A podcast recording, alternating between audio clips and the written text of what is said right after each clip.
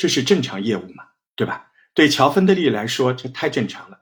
他听着听着，自然拿起了笔，说道：“好的，没有问题，请您将您要的纪念碑的具体想法告诉我。”只见乔芬德利的话刚说完，这位神秘绅士就从公文包里拿出了一本设计草图。当乔芬德利接过草图后，他非常的震惊，因为草图上竟然写着。仅仅单纯的是这个纪念碑的高度就将近六公尺，也就相当于六米多。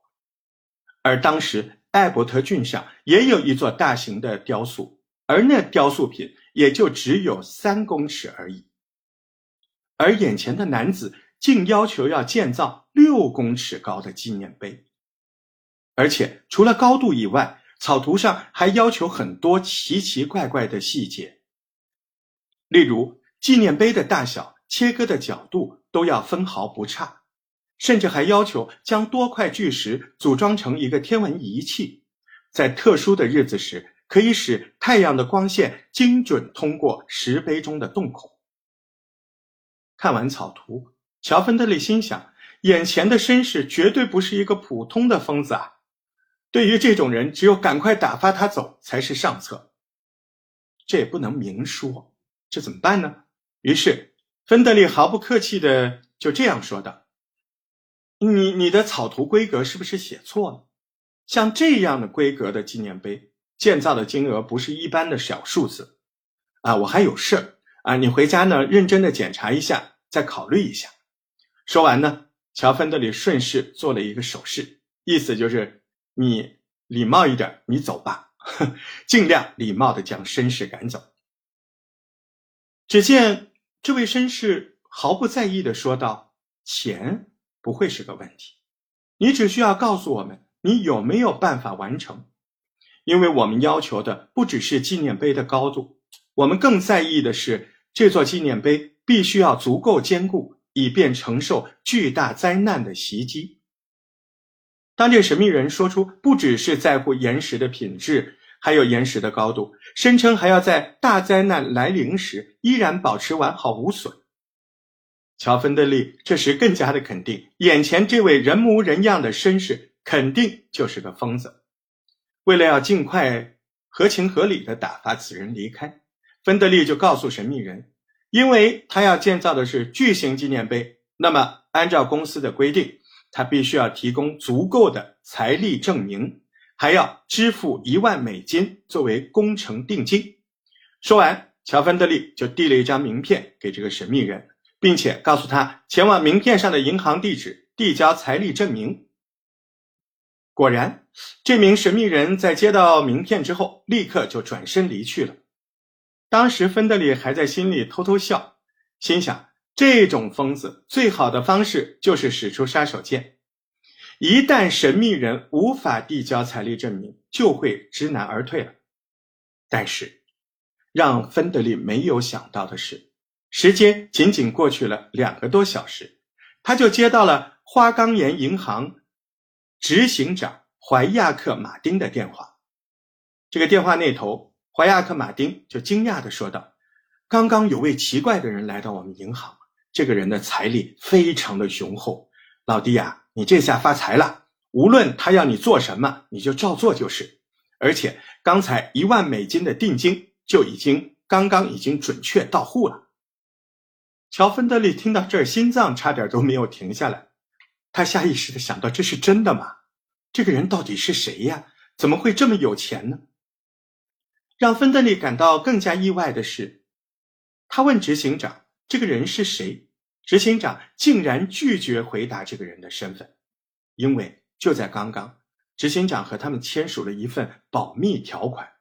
根据这个合约的内容，这座银行必须要永远保密建造人士的身份。根据合约内容，银行必须要永远保密建造人士的身份。不过，山不转路转，人们还是从几条线索中。慢慢发现了神秘人士的身份。首先，人们发现，如果将视角拉高、拉高再拉高，从上而下的俯视这组引导石的时候，你就会看到交叉的十字形，它的形状非常像玫瑰十字会的标志。再加上石碑上清楚的写着建造者为 R.C. 克里斯丁，虽然这是一个化名，但是似乎也不是乱取的，它很有可能就是在向玫瑰十字会的创立者克里斯丁致敬。因为很多传说都说玫瑰十字会正是共济会的前身。公元一四零七年，一位名叫克里斯丁·罗森·克鲁兹的人。公元一四零七年，一位名叫克里斯丁·罗森。公元一四零七年，一位名叫克里斯丁·罗森·克鲁兹的人秘密在欧洲成立了玫瑰十字会。自从成立以来，这个组织就非常神秘低调。以至于人们一度无法确定它是否真的存在，直到成立的两百多年后，公元一六零四年，人们才从克里斯汀·罗森克鲁兹的坟墓中发现了三份宣言，并且于一六一四年和一六一六年期间发布。在这几份宣言中，人们不但确定了玫瑰十字会真实存在，还得知。他们竟然同时也是炼金术士。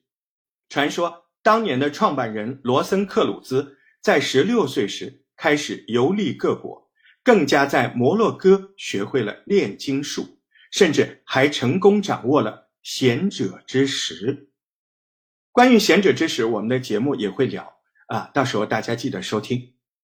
当年掌握贤者之石的罗森克鲁兹。一下子就拥有了强大的力量，甚至还凭借这股力量窥探出地球过去的历史。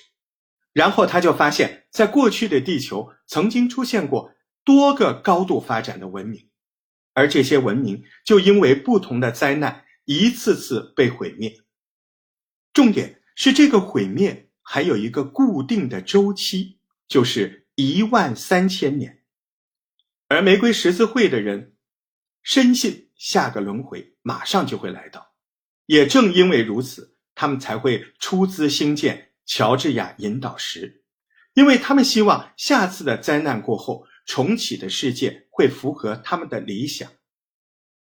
值得注意的是，有人发现这个引导石的地理位置刚刚好就会在世界上最神秘的纬度北纬三十度的附近，在这条纬线上。除了引导石之外，还有著名的埃及胡夫金字塔、咱们中国的三星堆，还有玛雅的金字塔等等。难道这些古代遗迹也像乔治亚引导石一样存在某些讯息吗？